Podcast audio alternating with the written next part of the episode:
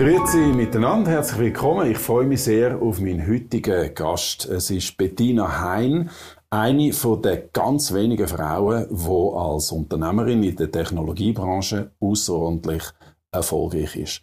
Ein breites Publikum kennt sie wahrscheinlich eher aus der Fernsehsendung Höhle der Löwen, wo sie eine, ein Mitglied sind von der Jury, wo Investitionsideen beurteilen. Sie sind sehr erfolgreich und erfolgreich. Der zweite Teil vom Wort ist reich, wahrscheinlich auch reich. Sie haben Firmen gegründet, mehrere schon, mhm. in den USA, in der Schweiz. Und wir reden über Frauen und Technologie, Frauen und Unternehmertum, über Familie und über äh, Digitalisierung. Herzlich willkommen. Danke, Herr Reinwald. Merci. Schön, dass Sie da sind. Ich äh, fange wieder mal mit meiner Standardfrage an, auf einer Skala von 1 bis 10. Wie gut geht es Ihnen heute? Ich würde sagen 7. Okay, das ist, glaube ich, eine sehr ehrliche Antwort.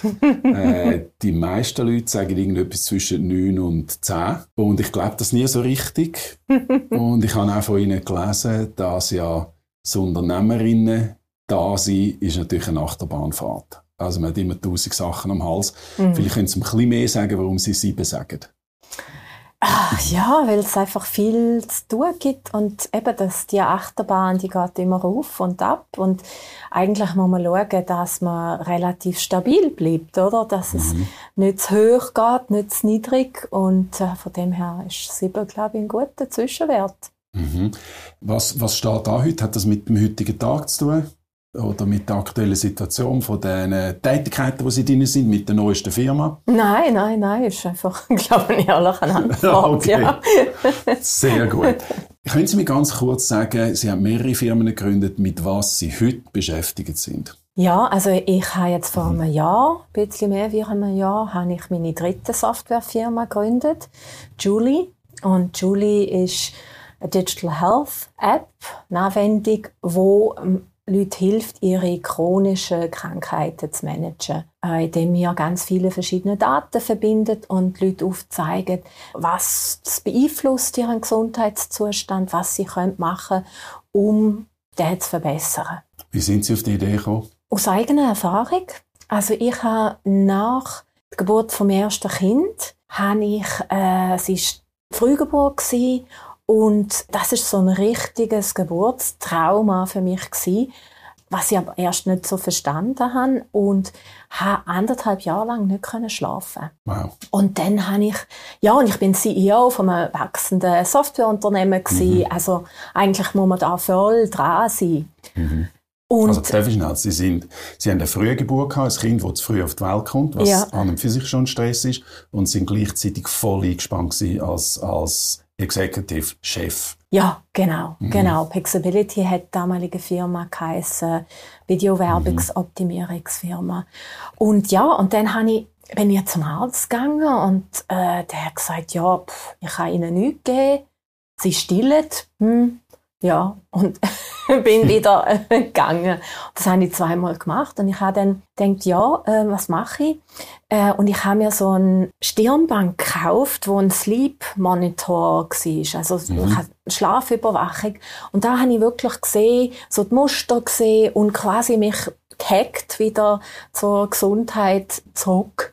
Und also Sie haben dann gesehen, wie Ihr Schlafverhalten ist und mhm. haben können aus ja. dem heraus das optimieren quasi und wieder besser schlafen. Genau. Ja, und dann nach anderthalb Jahren habe ich es eben äh, geschafft und dann, viel später, ist es dann herausgekommen, dass vermutlich habe ich eine atypische äh, postpartale Depression hatte. Mhm. Also ich habe mich nicht irgendwie schlecht gefühlt oder so irgendetwas. Ich bin einfach immer sehr ja, Spannung. Angespannt Ja, genau. Und ähm, ja, das kann natürlich auch mit den Hormonen zusammenhängen, aber ja. Und da äh, wird natürlich nicht viel darüber geredet und auch die Allgemeinärzte sind nicht so ausgebildet äh, in dem Bereich. Mhm.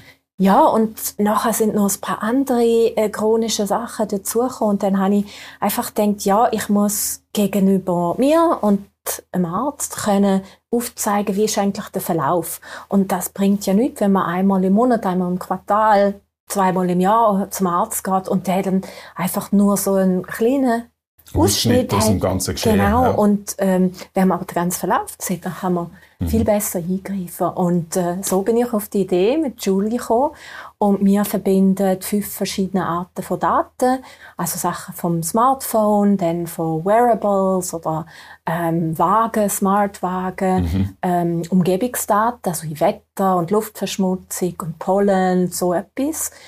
Äh, dann noch elektronische Patientenakten und dann auch noch selbst erfasste Daten vom Patienten. Gut, äh, bevor wir das allenfalls noch ein bisschen vertiefen mit der Digitalisierung, das ist einfach Ihr aktuelles Beispiel. Wieso, um Himmels Willen, haben Sie schon wieder eine neue Firma angepackt? Ich meine, Sie sind ja sonst genug schon gemacht. ja, das fragen viele, ja. Ich habe es wirklich sehr gerne mit einem Team zusammen zu arbeiten. Also ich habe gemerkt, ich könnte jede Woche ein Verwaltungsratsmandat annehmen, oder? Das mhm. ist also... Äh, also vom Interesse her oder wie Sie so viel Angebot haben? Ich komme einfach viel Angebot ja. über, weil eben, ja, mein Skillset ist einfach nicht sehr häufig, wie Sie am Anfang schon gesagt ja. haben. Skillset, mhm. also... Also das Know-how. Know-how, Fähigkeiten, ja, ja, ja. Ähm, genau, Erfahrungshintergrund. Ja, und ich habe gemerkt, da ist man so punktuell involviert. Und Als Verwaltungsrätin. Ja. Genau. Und das ist schön, das ist auch befriedigend, das ist so Mentoring, irgendwie äh, Ratschläge geben.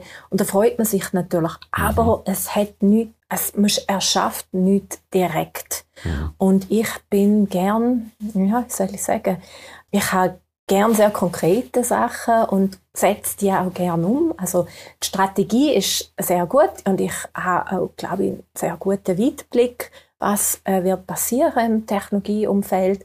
Aber so das Lässigste, was einem wirklich packt, ist halt ein ja, Unternehmen man, aufbauen. Ja, man kann es anfassen sozusagen mhm. und eben mit einem Team zusammen arbeiten, wo ja. wirklich das verwirklicht mhm. mit einem zusammen. Ich habe es gesagt, Sie sind eigentlich in einem Sektor, wo es relativ wenig Frauen gibt. Äh, IT, Digitalisierung, Technologie.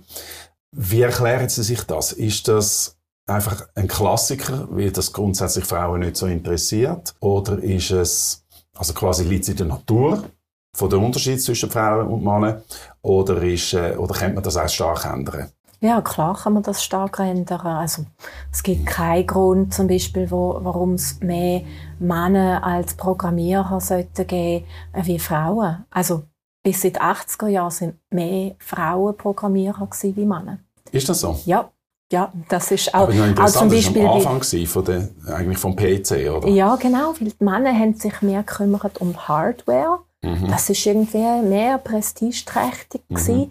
Und dann, äh, wenn äh, etwas mehr Prestige bekommt, besser bezahlt wird, dann kommt oft so Maske Maskulinisierung von Beruf. Also es ist zum Beispiel im 19. Jahrhundert auch so gewesen mit äh, Drucksetzung da hat man am Anfang hat man betont, dass das wie Klavierspielen ist und da Drucksetzung machen. Und dann, wo es irgendwie lukrativer geworden ist, dann hat man betont, dass Druckerschwärze, ja, das ist ja nur für Männer und da wird man schmutzig, bla. Das ist ein interessantes Phänomen, wo, ähm, wo einfach... Ähm, also wo, wo eigentlich eine Prägung ist ja, genau. von unserer Wahrnehmung. Genau, und äh, also das Konstrukt, oder? Und das ist mir relativ früh bewusst worden. Ich habe mich schon als ja, junge Frau, Teenager schon mit dem Phänomen befasst. Mhm. Aber was man wird eigentlich schon oder wurde, also jetzt ist es heute ist es besser geworden, mhm. in eine Rolle drängt. Also ich habe zum Beispiel mich sehr stark interessiert für Chemie, weil mein Großvater ist Chemiker gewesen, Mutter, Vater, Großmutter Apotheker und dann bin ich äh, zum Schnuppertag an der Uni gewesen, und äh, der Ordinarius dort mal, ich habe ihn gefragt, sagt das ein guter Beruf für Frauen? Und er hat mhm. gesagt, nein. Chemikerin. Nein, das ist ein schlechter Beruf, weil man muss irgendwie zehn Jahre bis zur Promotion das machen und äh, ja, dann wird man ja Kinder wählen, bla bla. Es ist schockierend, oder? Also ja. so eine Aussage. Und das ist jetzt, uff, wie lange ist das her? 30 Jahre oder so ja. ist das her. Und das, äh, so etwas getraut sich natürlich heute niemand mehr zum sagen. Mhm. Aber ähm, ja, wenn man schon schaut, wie in äh, deutschsprachigen Ländern, ist in anderen nicht genau gleich, in deutschsprachigen Ländern, wie wenig Frauen äh, sich zu Ingenieur ausbilden, mhm. also Maschinenbau, also Elektrotechnik. klassische Mannenberufe, ja. Genau. genau. und äh, da fehlt natürlich die Pipeline. Mhm. Und wenn die Pipeline fehlt, ja, dann wird es natürlich in der nachgelagerten Stufe wird's noch schlimmer, ja. oder? Aber darf ich nochmal, glauben Sie, dass das wirklich, dass das der Hauptgrund ist? Weil äh, eben auch in der Informatik hat es wenig Frauen, glaube ich, heute noch in den, in den Lehrgängen, dass Frauen sich einfach grundsätzlich weniger interessieren für die Themen. Das glauben Sie nicht in dem Fall? Nein. Nein, okay. das, äh, mhm. nein es, ist, es kommt wirklich darauf an, wie man auch zu dem angeführt wird. Also mhm. wenn man zum Beispiel Mädchen zeigt, wie, was man kann machen von Themen, wo sie interessieren mit dem Fach, dann sind sie auch genau gleich interessiert. Mhm. Ist noch interessant, wie Sie das charakterisiert haben, dass Männer mehr auf äh, Prestige gehen, auf Machtfülle und Frauen auf, auf andere Faktoren. Können Sie das noch ein bisschen illustrieren? Gehen Frauen auf welche Faktoren gehen Frauen eher? Ich glaube, Kollaboration ist wichtiger, wie sich selbst darstellen. Mhm. Ja, und äh, ja, sonst, also, also ich finde eigentlich nicht wahnsinnig viel Unterschied. Also okay. es, kommt, es gibt, glaube ich, mehr Unterschied zwischen einzelnen Personen wie zwischen Geschlechtern. Ja, also ich glaube, es ist schon so, dass bei Frauen manchmal ein bisschen mehr hängen bleibt von der sozialen Arbeit. Also wenn man jetzt schaut, wer äh, organisiert irgendwie Nachtessen zwischen Kollegen oder so, dann ist ja. es vielleicht äh, eher Frauensache, aber das ist auch eine soziale also Prägung. Es ist ja, man sollte darum vorsichtig sein mit so Themen, weil man schnell in die Stereotypen hinein ist natürlich und genau. in, der, genau. in, der, Generalisierung. Aber ich habe gesehen, dass Sie sich schon äh, oft zu dem geäußert haben und Sie haben ja gesagt, ganz grundsätzlich, was Frauen betrifft als Gründerinnen, als Firmengründerinnen und Unternehmerinnen, gibt es ja viel zu wenig Frauen immer noch. Mhm. Und es hätte vielleicht auch damit zu tun, dass den Frauen ein bisschen Selbstbewusstsein fehlt, Selbstvertrauen wo dann die Männer vielleicht sogar eher zu viel davon haben. Ja, das, das stimmt so. Also zweifelt viel mehr an sich. Also äh, eine Frau macht eher nochmal eine Ausbildungs- Lehrgang oder nochmal ein Studium, damit sie sich kompetenter fühlen. Und äh, mhm. das kennt man ja von, von Bewerbungen, oder? Wenn man jetzt irgendwie eine Frau will, jedes von diesen zehn Punkten, die aufgeführt wird im Stelleninserat, erfüllen und man sagt, wenn drei oder vier sind, ja, das passt super, mhm. das kann ich. Mhm. Ist es bei Ihnen ein, äh, eines der Motive gewesen? Sie haben ja einerseits rechts eine Ausbildung in News, eine Ausbildung in Wirtschaft, nachher haben Sie am MIT äh, ein Studium gemacht gemacht? Vermutlich, ja. ja, das ist, glaube ich, so. Ich mache jetzt nochmal eins. Ich bin jetzt dran, Master of Science in Computer Science zu machen. Gut, aber das ist nicht, weil es ihnen noch Selbstvertrauen fehlt, sondern weil, weil sie neugierig sind. Ja, und weil ich irgendwie das Gefühl habe, es ist so ein bisschen Nachholbedarf, würde ich sagen. Vermutlich hätte ich das von Anfang an sollen studieren Mir hat aber einfach der Mut gefehlt. Der Mut? Ja, als mhm. junge Frau okay. mit 19, wo ich Studienfach ausgewählt habe, bin relativ schnell vom Wirtschaftsstudium gelangweilt gewesen. Das ist so eher, boah, ja, äh, ist es das gesehen? Ist es, das ist irgendwie einfach gewesen. Ja. Und äh, ja, dann habe ich gedacht, ja, ich brauche etwas, was vielleicht strukturierter, logischer ist. Und dann habe ich Jus studiert, weil wir haben an der HSG auch Jus äh, müssen äh, belegen und es hat mir gut gefallen. Mhm dann ist das aber auch nicht wirklich das gewesen. Und ja, so habe ich dann eigentlich erst in meiner Softwarefirma erlebt, dass das vermutlich das gewesen wäre, was besser zu mir gepasst hätte. Also es ist ein Weile lang gegangen, bis Sie das, eigentlich das gefunden haben. Und nochmal, haben Sie das Gefühl, das hat auch hat das auch damit zu tun gehabt, dass man eine Erwartungshaltung hat, die gesagt hat, Frauen sind eigentlich in diesem Gebiet weniger äh, die Richtigen?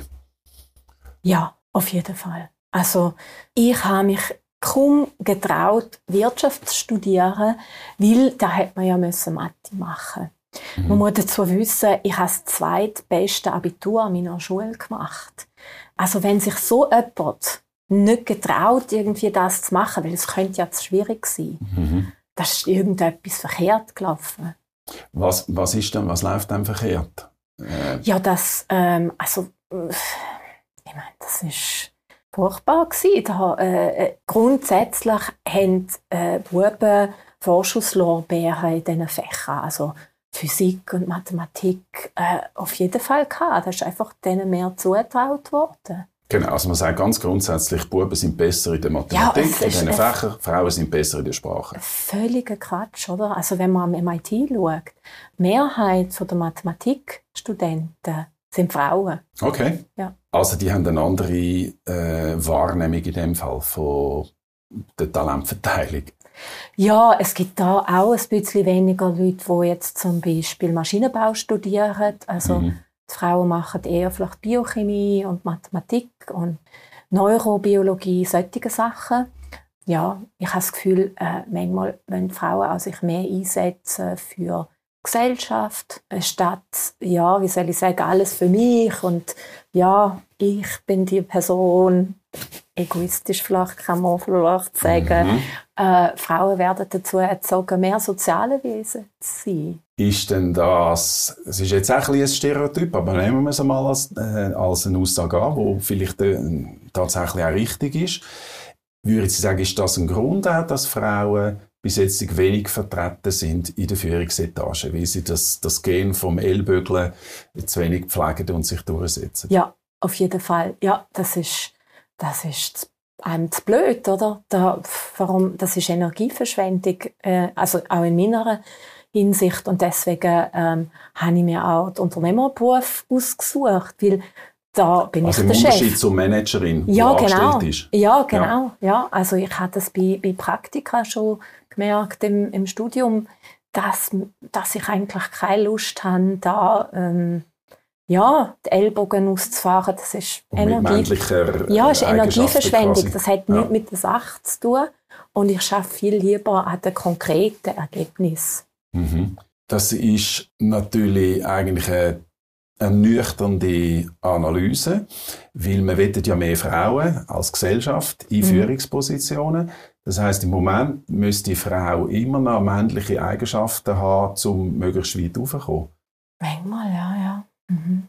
Das tut sich also ändern. Also, ähm, wo ich meine erste Firma gegründet habe, ähm, das ETH-Spin-Off, habe ich keine... Das ist das mit der Sprachtechnologie, genau. das Fox. Genau, Fox, ja. Wo sie ähm, nachher für 125 Millionen haben können verkaufen Genau, ja. ich gratuliere herzlich. ja, haben natürlich, die Venture-Investoren haben natürlich viel von dem Geld verdient, aber mal, ja nein, ich bin Und sehr stolz. Darf man sagen, es hat sie auch zur Multimillionärin gemacht? Ja, schon. Wie alt sind sie da? Mm, da bin ich, Moment mal, 37 gewesen. Okay. Ja, ja, also kein Baby mehr. also, wir kommen nachher noch drauf. Das war ein harter Weg gewesen, bis dorthin. Auf jeden Fall, ja. ja. Kann man so sagen. Ja. Mhm. Aber ich habe sie unterbrochen. Also, wo sie ihre erste äh, Unternehmen... Ja, als ich die erste Firma aufgemacht habe, habe ich keine einzige andere Technologieunternehmerin in der Schweiz kennt. Keine also, es hat es nicht gegeben? Genau. Ich keine kennt. Und dann bin ich äh, mit meinem Mann zusammen auf Boston gezügelt und wir sind dann zwölf Jahre da gewesen. Und da habe ich aufs Mal Dutzende kennengelernt. Und für mich ist das wie Disneyland gewesen. Ich bin einfach äh, begeistert gewesen und habe äh, Mentorinnen gefunden, bin da wirklich herzlich aufgenommen worden und habe dann auch eine Networking-Gruppe gegründet für Frauen, äh, wo CEOs sind und Gründerinnen und ja, habe probiert, den Geist dann da weiterzugeben. Und das ist natürlich auch ein bisschen die Erwartungshaltung in der Schweiz gewesen, wo ja, der soziale Druck, wo, wo auch mich beeinflusst hat. Zum Beispiel, dass äh, immer noch zu dieser Zeit so war, dass wenn man schwanger wird, dann haben viele Frauen ihre Stelle gekündigt. Ja. Und das oder sie haben äh, sogar vom Arbeitgeber her einen Druck gehabt oder man hat sie schon gar nicht in eine Position befördert, weil man gewusst hat, die wird irgendwann äh, schwanger. Das ist vielleicht nicht ideal für, äh, für die Firma. Ja, ähm, und de, dem Druck kann ich mich nicht aussetzen. Also hat es Amerika natürlich auch ähm, äh, haben wir auch Vorurteile gehabt. Ich habe zweimal schwanger Fundraising betrieben, Investoren gesucht und ja, da haben wir einiges müssen anhören. Das ist nicht... Wie meinen Sie? Also Sie sind schwanger gewesen, man hat das auch gesehen. Ja, beim zweiten, beim ersten habe ich mich noch hinter einem grossen Sakko irgendwie versteckt. Okay. und hinter einem Stuhl und so nach vorne gelehnt. Ja. ja. Aber das ist eine spezielle Situation, gewesen, ja, so klar. angenehm ja, war. Ja, ja. Also ja. da haben einige äh, gesagt, ja, bist du sicher, dass du irgendwie dich nachher äh, auch voll hinter der Firma stehst, dich da weiter so stark engagierst? Und dann habe ich bin völlig entsetzt gewesen, weil ich bin eigentlich die äh, Versorgerin von der Familie gewesen. Und ich denke, mhm. wenn ich ein Mann wäre und würde sagen, wir kommen ein Kind über, würde man nicht denken, dass, dass der Mann mehr engagiert ist, mehr Antrieb hat, die Familie dann zu versorgen. Und da bin ich, also, bin ich wirklich empört über solche Fragen. Mhm. Ich habe äh mal reingeschaut, was für Videos das gibt von ihnen und es gibt ein, äh, ein Porträt Aha. im Zusammenhang mit der Höhle der Löwen und wir schauen das mal an, dem Moment, Aha. wo man sieht, dass sie noch Zeit äh, wollen und mit den Kindern verbringen. Da können wir nachher weiter über das reden. Aha. Ich habe drei Unternehmen gegründet und immer viel für das geschafft. Aber ich bin auch Mutter von zwei Kindern und mir ist es sehr wichtig, auch mit denen Zeit verbringen Deswegen ist es wunderbar, dass wir da die Schule fast auf dem gleichen Grundstück haben wie unser Haus. Und so kann ich tagsdurch auch immer wieder mal Kinder sehen. Jakey, come here!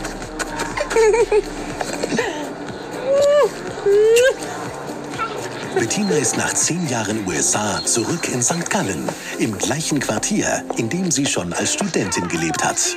Vor 21 Jahren haben mein Mann und ich hier oben in der Dachwohnung zusammen gewohnt. Und jetzt wohnen wir kaum 50 Meter entfernt in dieser schönen grossen Villa, die wir als Studenten immer bewundert haben. Aber das ist doch jetzt eigentlich, jetzt sind wir beim Pudelskern, oder? Lass sich das unter einen Hut bringen. Also, man sieht jetzt, wie sie ein bisschen Zeit haben zwischen für ihre Kinder. Aber eben einmal, Unternehmerin, Gründerin, CEO, das ist so ein Fulltime-Job, dass ich das Gefühl habe, man ist trotzdem immer in einem, es zerreißt einem doch eigentlich. Ja, das ist schon so. Also das, äh, das will ich nicht leugnen, oder, dass es schwierig ist. Äh, das ist aber für Männer wie für Frauen ist es schwierig. Äh, und was das Wichtigste ist, also das rate ich auch junge Frauen, die Auswahl vom Partner ist das Allerwichtigste. Ich habe das Glück, dass mein Mann Andreas äh, sehr viel sich eingesetzt hat, eigentlich zusammen mit unserer Nanny mal viel mehr Arbeit geleistet hat wie ich. Ich bin einfach viel unterwegs gewesen, am Morgen um halb sechs auf den Flüger auf Chicago geflogen, am Abend zurück. Ich habe mich schon bemüht, dass sie dann noch im gleichen Haus schlafen wie ein Kind und mhm. am nächsten Tag sie dann sehen, bevor sie in die Schule gehen oder den Kindergarten, Krippe. Aber, äh, aber es bleibt oberflächlich ein bisschen. Ja, ich würde nicht sagen oberflächlich, aber die Zeit ist halt einfach weniger und dann ist man auch häufig erschöpft. Oder? Das, mhm. ähm, das muss man schon zugeben. Also es ist schon ein rechter Balanceakt. Also ja. es ist wichtig, was für einen Partner das man auswählt, mhm. wenn man das so bewusst äh, kann machen, dass man jemanden findet, der einem eben die Last abnimmt, dann funktioniert es. Männer haben vielleicht grundsätzlich weniger schlechtes Gewissen als Frauen. Ist das bei euch auch so gewesen? Ja, er hat ja viel mehr gemacht. Also ähm, von dem her äh, ist es ja an mir gewesen, das schlechte Gewissen mhm. zu haben. Von dem her, ja. Aber ich ähm, weiß nicht, ob es anders gewesen wäre. Also ich habe wirklich jemanden von ähm, so Partners in Equality, sagt man dem auf Englisch. Also mhm. gleichberechtigte Partnerschaft. Und das habe ich auch bewusst gesucht. Also ich habe schon als junges Mädchen gewusst, gewusst dass ich Mutter will sein. Schon mit 11, 12, das habe ich gewusst. Es gibt ja Frauen, die das nicht so haben, aber ich habe das unbedingt wollen. Aber ich habe auch gewusst, ich will etwas im Beruf machen, ja, Führungsrollen übernehmen. Mhm. Das habe ich schon früh gespürt und dementsprechend habe ich auch jemanden gesucht, bei dem ich das Gefühl habe, das wäre die richtige Person, das zu machen. Und äh, ja, das ist eine bewusste Auswahl gewesen. Und Sie meine Fre Freundinnen sagen immer, du hast sehr strategisch geheiratet. ähm, gut, also die Frage ist, kann man strategisch und aus Liebesgründen heiraten? Dann ja, natürlich. Ja. das wäre ein bisschen fies, wenn Freundinnen sagen, du hast nur rein, rein taktisch geheiratet. nein, nein. Nein, taktisch nicht. Strategisch ist noch ein Unterschied. Genau, was ist der Unterschied? Ja, Taktik ist eher so das Tägliche, was man macht und strategisch ist der Weitblick ja, in die Zukunft raus. Der nachhaltige, ja. genau, dass es auf lange Sicht raus funktioniert. Großartig. Das haben Sie jetzt eigentlich mehr oder weniger in Eigenverantwortung gemacht. Sie haben gewusst, äh, was Sie wollen, wie Sie heiraten müssen. Wir haben aber natürlich Rahmenbedingungen. Zum Beispiel gibt es Leute, die sagen, es braucht eine Frauenquote. Es gibt äh, Leute, die sagen, wir müssen einen grösseren Mutterschaftsurlaub haben. Was würden Sie sich wünschen von den Rahmenbedingungen her? Sind das gute äh, und zielführende Ansätze? Ja, finde ich. Also ich habe das Gefühl, dass äh, gerade in so einer Übergangsphase Quoten berechtigt sind, weil sie einen Impetus geben. Also in Amerika ist es ja jetzt zum Beispiel so, dass ähm, ja, ich weiß jetzt nicht, wer das genau ist, aber dass einige Investmentfonds gesagt haben, wir investieren nicht mehr in Firmen, wo nicht wenigstens ein oder zwei Frauen im Board haben. Das finde ich super. Das mhm. ist ein Impetus, weil da haben sie einfach so, sagen, ja, unsere Marktvalue wird geringer sein, Wunderbar. Das ist keine staatliche Regelung, oder? Ähm, aber ich finde auch staatliche Regelung nicht falsch. Also Kalifornien hat zum Beispiel eine äh, jetzt geschaffen und das erweitert auch die Pipeline, glaube ich, von Frauen. Also häufig ist es ja so, dass die Leute sagen, ja, aber er findet niemand. Mhm. Blödsinn, haben nicht genug geschaut.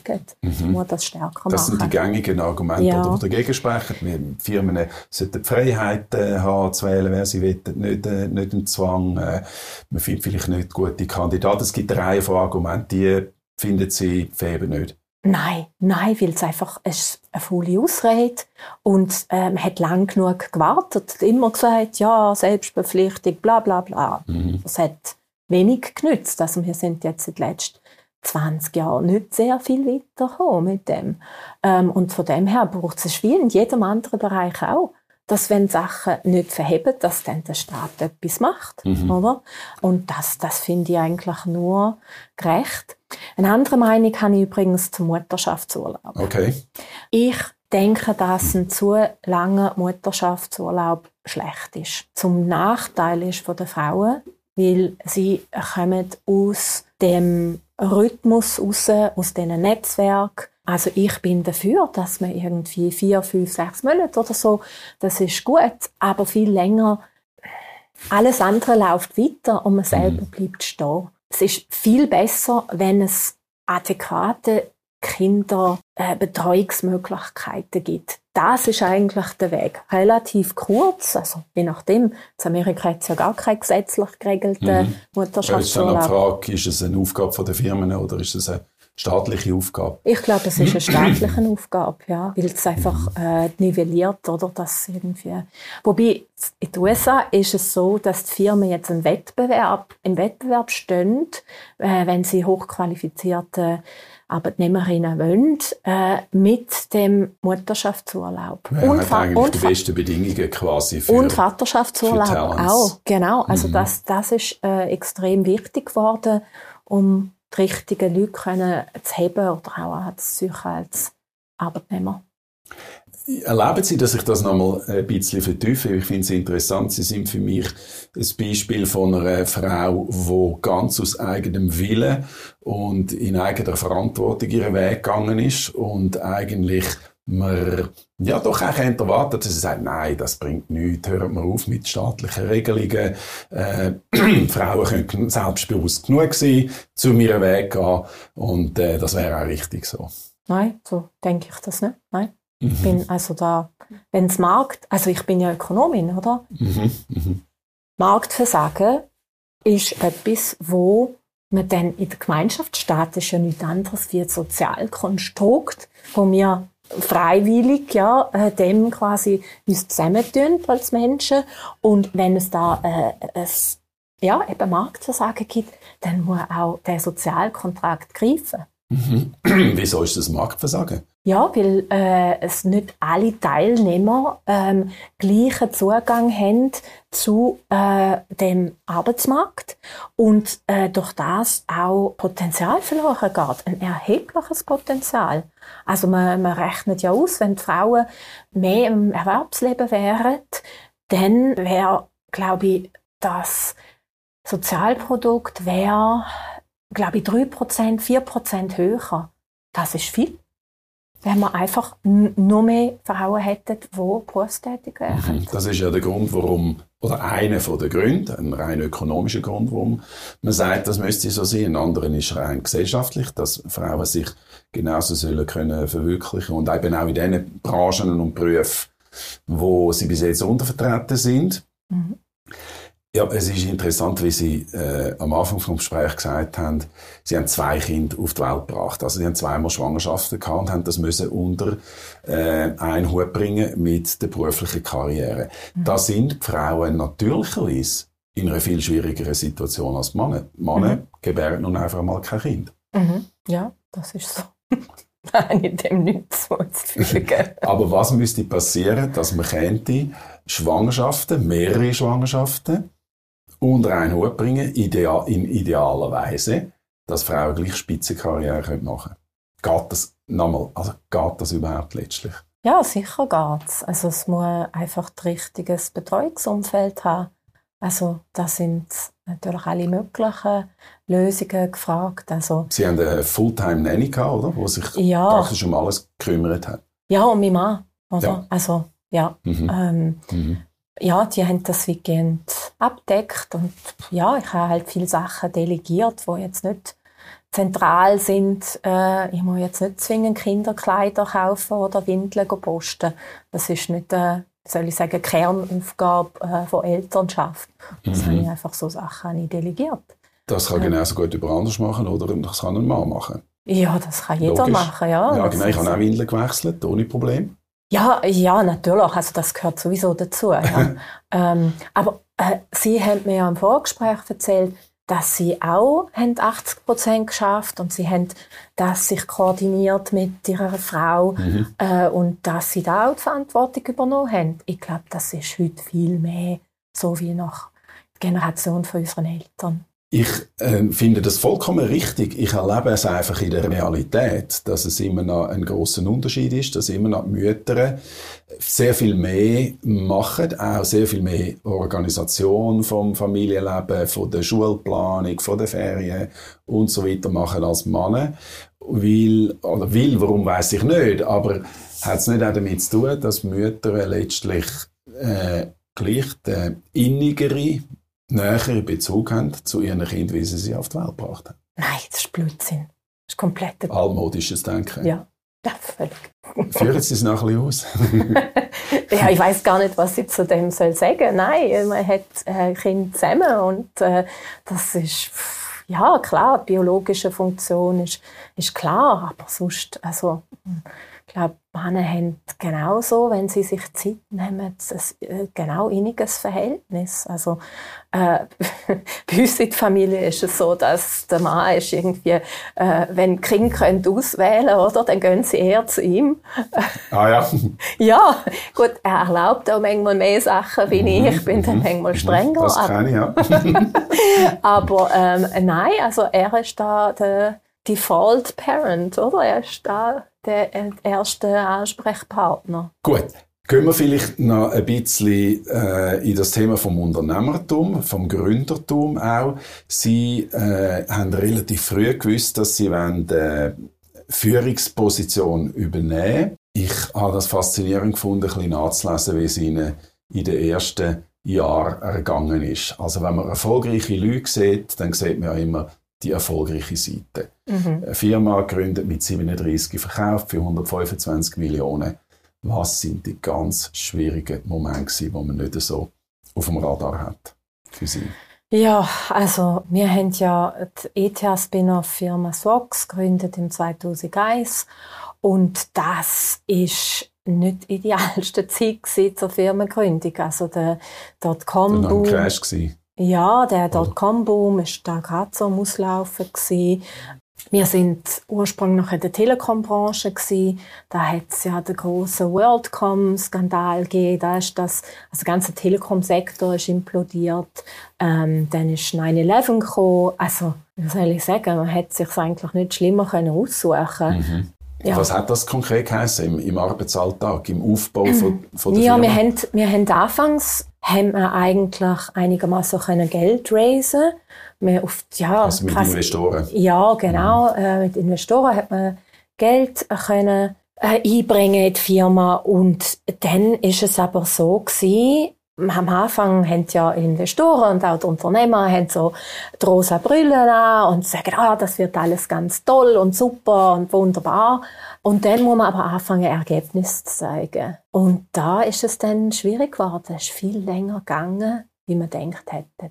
Ja, und so ist es dann gewesen. Also wir haben im 2002 auch nochmal können Geld aufnehmen, aber im 2003 sind wir ausgeschossen mit Geld und äh, ja, da haben wir die Hälfte der Leute müssen rausrühren. Also erst hat man 95% Kurzarbeit gemacht. Und das hat dann immer noch nicht gelangt. Und dann haben wir ein paar Leute können auf äh, ja, Uni-Projekt schieben, Forschungsprojekt und andere Hälfte rausrühren. Rausrühren? Ja, also, und das ist, Wie das viel? ist, äh, ja, wir sind damals sind wir 22 gewesen oder so Mhm. Leute. Also, nicht super groß, aber Mhm. auch nicht äh, winzig klein. Wie war das für Sie? Schwierig. Also ich bin ja nicht einmal 30 gewesen und haben müssen, äh, die Leute Lebensgrundlage wegnehmen. Das, also als Unternehmer hat man ja auch viel Sozialverantwortung. Die Leute versorgen ihre Familie mit dem Lohn, den sie überkommen. Und äh, ja, das ist auch schwierig gewesen. Ich habe sehr unter dem gelitten, also das ganze Gründerteam. Wir, wir haben schon das Gefühl, wir haben versagt und ähm, ja. Vor allem weiss man ja dann nicht, kommt es in einer nützlichen Frisch besser. Also man fängt an Nein, zu zweifeln, haben nicht sind wir überhaupt auf dem richtigen Weg? Ja, wir haben es nicht gewusst.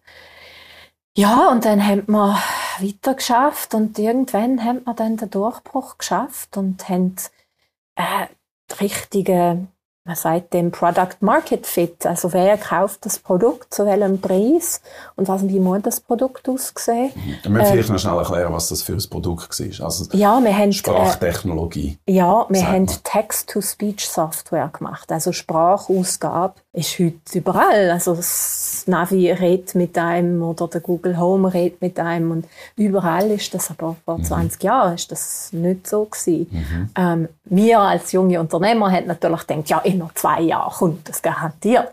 Ist dann zehn Jahre gegangen. Also es war ein bisschen komplexer, gewesen, auch technisch. Ja. Also man, es ist ja heute noch nicht voll befriedigend. Ja, aber mittlerweile, also ich weiß nicht, ob Sie jetzt da irgendwie ein äh, Alexa haben oder ein Google Home. Das Ich habe jetzt zum Beispiel im Auto äh, ein Navi, Mhm. das kann ich mit Spracheingabe bedienen, aber Ja. es versteht sehr viele Sachen nicht, auch wenn ich mich versuche, sehr deutlich auszudrücken. Also ich finde mittlerweile ist es sehr brauchbar. Aber das ist die Spracheingabe, die Spracherkennung. Wir Mhm. Okay. haben Ausgabe gemacht, also wo der Computer mit einem spricht. Das heißt, der Computer liest den Text und tut ihn nachher äh, Genau. sprechen. Genau. Und, und Software ähm, kalkuliert die Sprachmelodie, ja, setzt Wörter zusammen, genau, Mhm. dass es möglichst natürlich tönt. Sind eigentlich Sprachdurchsagen heute im, im Zug, sind die so generiert oder sind Ja. die noch von natürlichen Sprechern? Die werden zusammengesetzt. Also was man da macht, ist, man erstellt einen Sprachkorpus, also ganz viele verschiedene Aufnahmen vom Sprecher. Also es sind immer schon immer so gewesen. Oder und die werden Sprecherin? ja genau und die werden dann in kleine Teile zerhackt und dann sucht die Software möglichst lange Abschnitte, wo man dann kann zusammensetzen kann. Genau. Und- in der Anfangszeit hat man das Gefühl gehabt, es stimmt irgendwie mit der Tonmelodie nicht. Ja, Und jetzt ist es immer natürlicher geworden, denkt es mir. Genau. Und das ist das, was wir da vor 20 Jahren gemacht haben.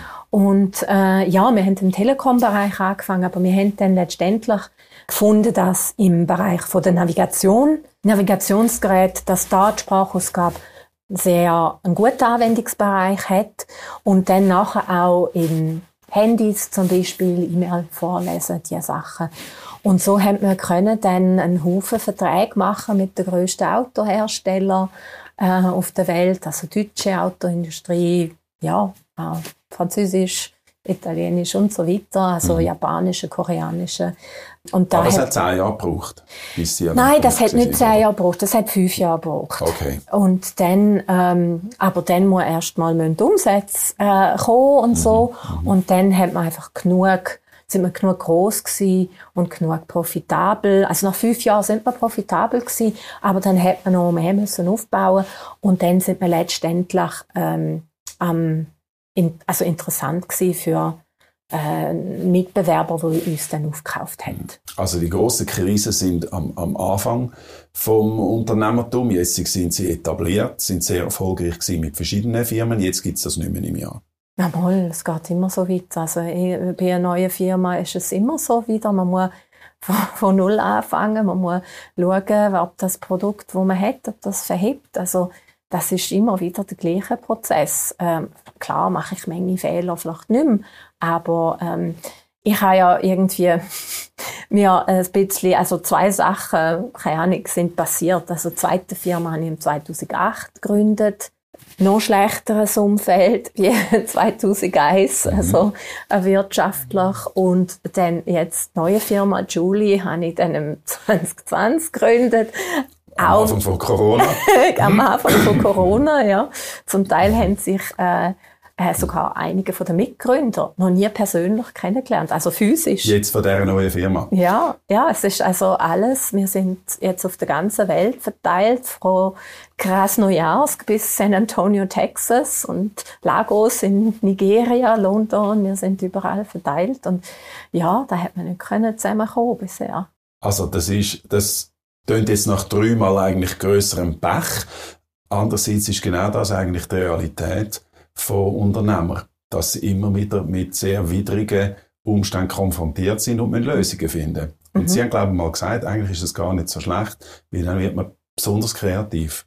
Ja, und äh, man wird besser testet vom Markt. Wenn man in einer guten Zeit an, anfängt, dann sind die Leute eher so, ja, wir probieren mal aus, das tönt noch lustig, wir haben noch Budgetführung und machen wir mal. Schlechte Zeiten, sind die Leute viel ehrlicher mit einem und sagen, das verhebt nicht, das muss ändern, ähm, nein, das machen wir nicht. Das heißt, ich bin wirklich fest der Meinung, dass bessere Firmen in der Krise entstehen. Ja. Die sind einfach viel mehr abgehärteter, müssen viel härter arbeiten am Anfang und sind von dem her auch disziplinierter der Realitätscheck ist eigentlich viel äh, ernsthafter als in, als in guten Zeiten, wo man sich mehr kann erlauben kann. Mhm. Genau. genau. Sie sind äh, jetzt eben an einem breiteren Publikum bekannter geworden durch die Sendung Höhle der Löwen. Mhm. Und wenn ich das richtig gelesen habe, haben Sie mal gesagt, wo Sie müssen überlegen, ob Sie mitmachen in dieser Sendung. Das könnte einer von meinen besten oder einer von meinen schlimmsten Entscheid sein. Nein, das habe ich, glaube ich, gesagt, um, äh, zum Mitmachen bei der Sendung. Also das habe ich, ja, also da bin ich... Äh, das ist natürlich, bin ich wie die Jungfrau zum Kind gekommen. Also, mhm. hätte da nie gedacht, dass ich da so etwas würde machen. Also, Reality-TV-Shows, da, ja.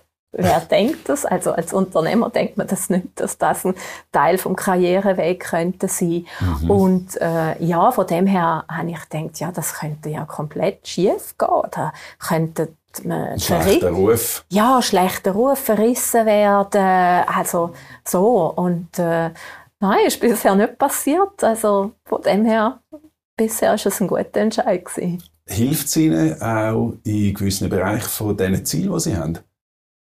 Ja, weiß nicht. Also meine Firma. Oder anders gefragt, was, warum machen Sie es? Ich glaube, alle Löwen dieser Sendung machen es, weil sie etwas zurückgeben Sind alles self-made Unternehmer. Hat niemand etwas geerbt oder so, sondern wir haben es alle aus eigener Kraft geschafft. Mhm.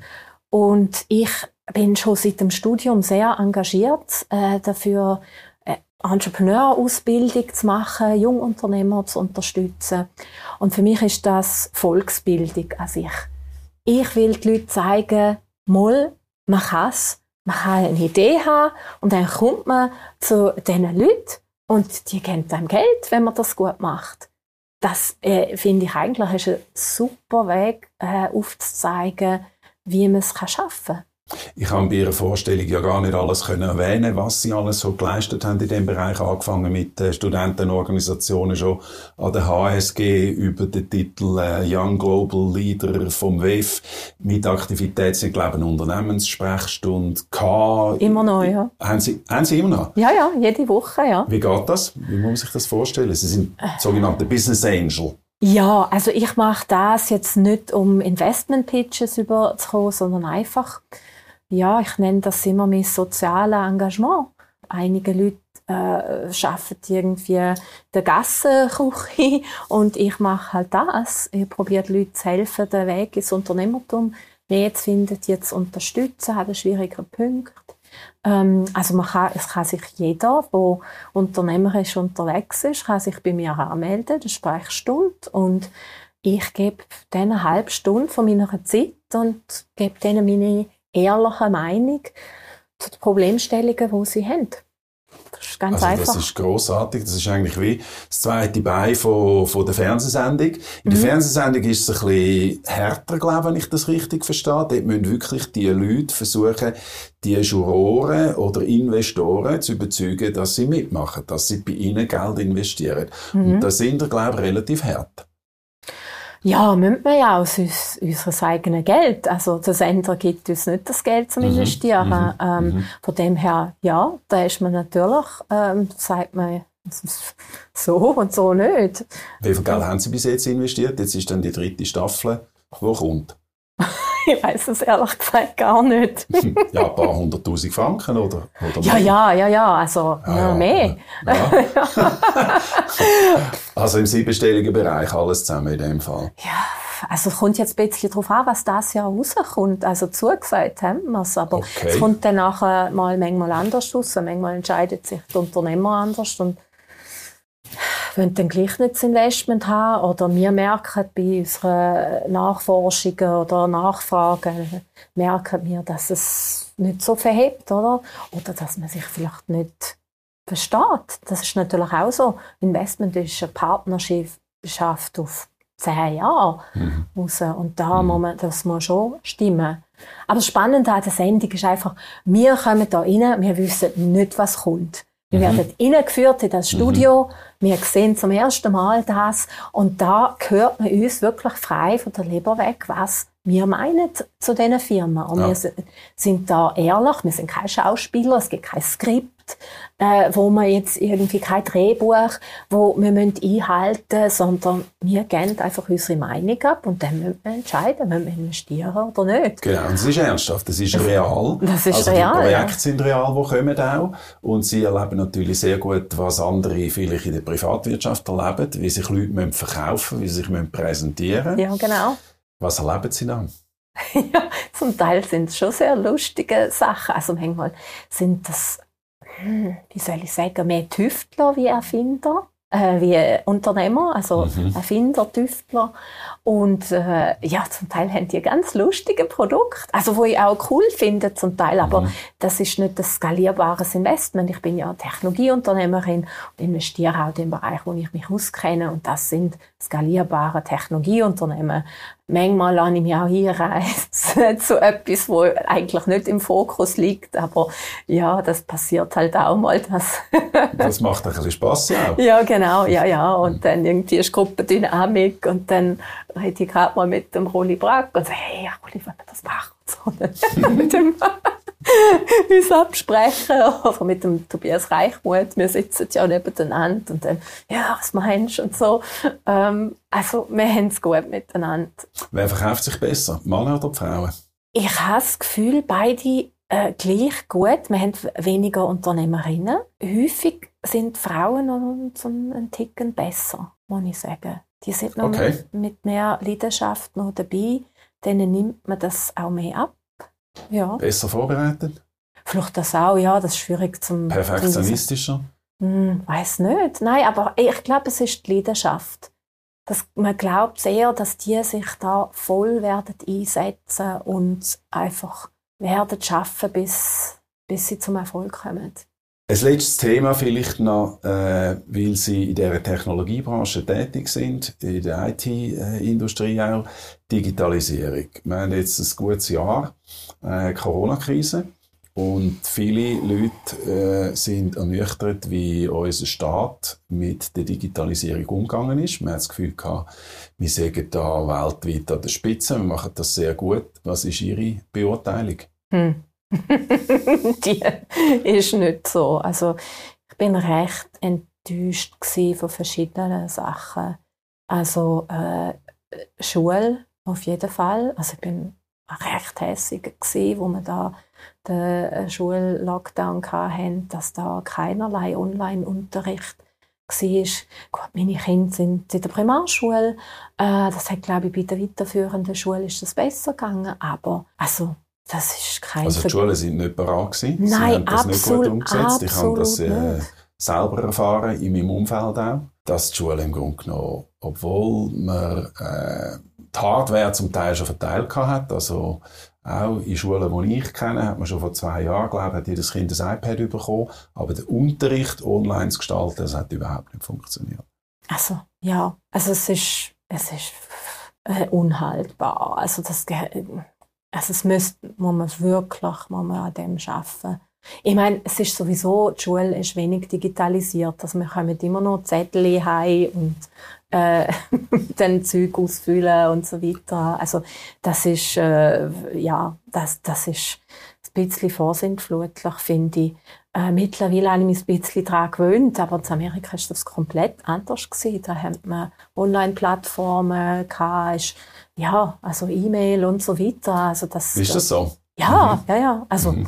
Ist da völlig im, normal. Im schulischen Bereich, dass ja. Amerika dort äh, besser aufgestellt Auf ist. Weil sonst gilt unsere Volksschule ja eigentlich als vorbildlich. Die amerikanischen Schulen sind im Durchschnitt, haben nicht so einen tollen Ruf. Die öffentlichen Schulen, darum schicken da viele Leute ihre äh, Kinder an Privatschulen. Kommt darauf an, das ist regional sehr stark unterschiedlich. Mhm. Gerade in Neuengland, da Boston, äh, Connecticut, New York und so weiter, da sind Schulen, öffentliche Schulen eigentlich sehr gut und große Minderheit von Kindern an der Privatschule. Also von dem her, das ja kann ich. Und ich habe das Gefühl, Primarschule ist in der Schweiz gut, aber nicht weltführend. Mhm. Also da sind jetzt nicht die wahnsinnigen Unterschiede. Das wird dann halt besser, dann je weiter man kommt, oder? Also mhm. Gymnasialausbildung ist, äh, kann man nicht vergleichen mit Highschool, oder? Das, äh, das ist ganz anders. Ja, das ist klar. Der Fakt, dass es in den Schulen äh, einen Haufen Luft nach oben gibt in der Digitalisierung, äh, ist ja vielleicht irritierend, auch wenn man sieht nachher im Gesundheitswesen, wie wir Probleme haben. Es gibt so viele digitale Initiativen, es gibt äh, so viele äh, Kongresse, die sich mit diesen Themen beschäftigen und, und wo man versucht weiterzukommen. Was, was läuft denn falsch, dass wir da nicht äh, so gut aufgestellt sind, wie wir uns würden wünschen? Ich frage mich das auch immer. Ehrlich gesagt, ich kann es nicht mehr verstehen. Also vielleicht vor 10, 15 Jahren. Aber ehrlich gesagt, ich verstehe es nicht wirklich. Im Gesundheitsbereich, wo Sie jetzt tätig sind, fehlen uns ein Haufen elektronische Erfassungen. Also Patientendossier ist, glaube ich, jetzt etwas gegangen, oder? Aber wenn man schaut, Israel hat bei der Impfung einfach schneller vorwärts gemacht, hat auch einen Deal gemacht mit dem Datenaustausch. Wir sind da vielleicht auch sehr konservativ unterwegs. Dort haben Sie vielleicht ein bisschen mehr Einblick.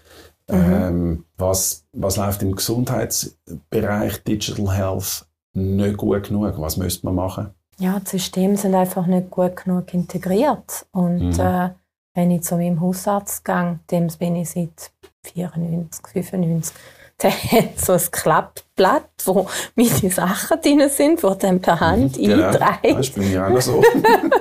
Und äh, äh, ja, also wegen Angst vor äh, Hackerangriff und Datenschutz und so weiter, wenn das viele Leute nicht. Ich finde einfach, die ganze Datenschützerei wird mächtig übertrieben in Europa. Äh, das haltet Fortschritt zurück. Man muss ja nicht gerade so ja, umgehen wie die Amerikaner mit den Daten, dass das viel zu locker ist. Mhm. Aber äh, jetzt, es werden so viele Sachen verhindert, weil, wenn man sagt, ja, der Datenschutz, ich glaube, das ist auch immer ein, so ein Vorwand für die Verhinderer, oder? Mhm, mhm, äh, wo sich dann hinter dem verstecken. Man kann so viele Sachen mit äh, guten Cyber-Defenses und Verschlüsselungstechnologien, äh, biometrische Sachen, man so viel schützen. Also es ist eigentlich heute, ja, wenn man nicht gerade auf geheimdienstlicher Ebene ist, Wer ja. interessiert sich darüber, ob ich im 2001 irgendwie Verkältung hatte? Es ist, glaube ich, recht stark getrieben durch die Datenschutzverordnung von der, e von der EU, oder? Wo, ja. glaube ich, auch in der Schweizer Wirtschaft äh, ja, anstrengend ist zum Umsetzen. Ja, ähm, ich meine, ich bin grundsätzlich nicht gegen Datenschutz, nicht, dass man es falsch versteht, mhm. oder? Also, wir nehmen das bei Julie extrem ernst, weil sind vertrauliche Daten und da will man nicht, dass das jemand hat. Aber man muss irgendwie äh, grundsätzlich davon ausgehen, dass es geht. Nicht grundsätzlich sagen, dass, es, dass man das muss verhindern, mhm. weil das ist alles schlecht. Äh, also äh, das ist natürlich auch ein bisschen der unternehmerische Ethos. Also als Unternehmer sagt man viel, eigentlich grundsätzlich immer ja, bis es dann einmal vielleicht muss Nein sein, aber äh, man geht eigentlich... Also man sieht es eigentlich positiv. Und, genau, und, und das, da wird einfach extrem viel Fortschritt ja, verlangsamt und äh, das führt dann auch dazu, dass so Katastrophen passieren wie der Impfrollout jetzt in der Schweiz und in anderen Ländern. Äh, das ist peinlich. Das wäre äh, das Stichwort gewesen, das ich als nächstes gebracht hätte. Oder? Wir haben die äh, Berichte gehabt, die per Fax aus den Praxen zum BAG geschickt worden sind. Aber jeder hat jetzt mit diesen Plattformen fürs Impfen können erleben, dass das einfach nicht gut organisiert ist. Ich habe mich selber äh, angemeldet mit einem mühsamen Prozedere, jetzt, um dann am Schluss zwei Termine zu haben, die irgendwie funktioniert haben. Und äh, ja, das ist, äh, das ist ein bisschen äh, eine nüchternde Erfahrung gewesen. Ja, also an sich, es, es wundert mich. Es gibt wirklich gute äh, Sachen in der öffentlichen Verwaltung. Also in der Schweiz zum Teil sind es führende Lösungen, mhm. die da Behörden geschaffen haben. Und dass da jetzt, also man hat immerhin fast ein Jahr Zeit gehabt, man hat gewusst, es kommen dann irgendwann die Impfstoff und man wird impfen da hat man doch, man hat irgendwie ein Dreivierteljahr Zeit gehabt, für äh, das irgendwie zu machen und das IT-Projekt, wenn man das wirklich will, dann kann man das doch umsetzen in dieser Zeit. Und da ist einfach, ja, vielleicht auch der Föderalismus ein bisschen Weg gestanden. Ja, ich kann einfach sagen, ich bin immer noch enttäuscht von dem. Wir das so stehen. Sie kommen langsam zum Schluss, haben einen Haufen Arbeitsplätze schon geschaffen und sie haben ein ambitiöses Ziel in die Welt gesetzt. Auf das wird man sie jetzt immer behaften. sie haben gesagt, sie würden gerne 5000 Arbeitsplätze schaffen. Mhm. Wieso 5000? Ja, ich bin aufgewachsen in einer kleinen Stadt in Deutschland, Bad Nauheim, wo so 40 Kilometer nördlich von Frankfurt ist. 20.000 Leute. Und ich habe mir gedacht, wenn ich 5000 Arbeitsplätze würde schaffen das wäre äquivalent dafür, die ganze Bevölkerung dort einen Job zu geben. Das ist für mich eine Grössenordnung, wo, wo Sinn gemacht hat, einfach wo man kann, wo konkret ist. Und äh, ja, also ich misse meinen Erfolg jetzt nicht im Geld. Das ist natürlich schön, sich nicht viel Sorgen müssen zu machen. Aber das ist es nicht, was einen am Morgen aufstehen lässt. Und das haben Sie schon gedacht, wo Sie dort gelebt haben? Also nein, nein, das habe ich irgendwann, da bin ich glaube ich, ja, von meinen 30er gewesen, wo ich das mir überlegt habe. Weil die Leute gefragt haben, ja, wie viel Geld willst du denn mal haben? Wenn ist es genug? Und mhm. ich gesagt, es kommt mir gar nicht so aufs Geld drauf an. Ja, mach schon gerne mal eine schöne Ferien oder so und habe eine nette Wohnung, aber hm, äh, irgendwann statt der Gro Grenznutzen ist abnehmend. Äh, von dem her habe ich irgendwie überlegt, was ist ein sinnvolleres Ziel, was einem auch Befriedigung bringt. Ich habe da schon, glaube ich, ein, ein klassischeres Verständnis vom Unternehmertum, also dass man da auch der Patron oder Matron ist und äh, Arbeitsplätze schafft, wo wirklich gute sind, wo man kann eine Familie von dem von diesen Arbeitsplätzen versorgen und dass auch man eine Sozialverantwortung hat für Arbeitnehmer und Arbeitnehmerinnen. Ich hoffe, dass Sie das mehr in die Welt austragen auch mit dieser Fernsehsendung. Jetzt ist, glaube ich, die dritte Staffel ist im Kasten Mhm. und kommt im Herbst. Ja, im Oktober. Ich glaube, die Premiere ist im Moment angesetzt auf den Dienstag, den 26. Oktober. Sehr gut. Dann werden wir Sie alle noch mit einem neuen und besseren Blick anschauen, weil wir Sie haben dürfen kennenlernen. Das hat mich außerordentlich gefreut. Danke vielmals äh, für die sehr äh, offene Kommunikation. Ich wünsche Ihnen toi, toi, toi und dass Sie möglichst schnell zu diesen 5000 Arbeitsplätzen kommen. Herzlichen Dank, Bettina Hein. Danke, Herr Brennwald.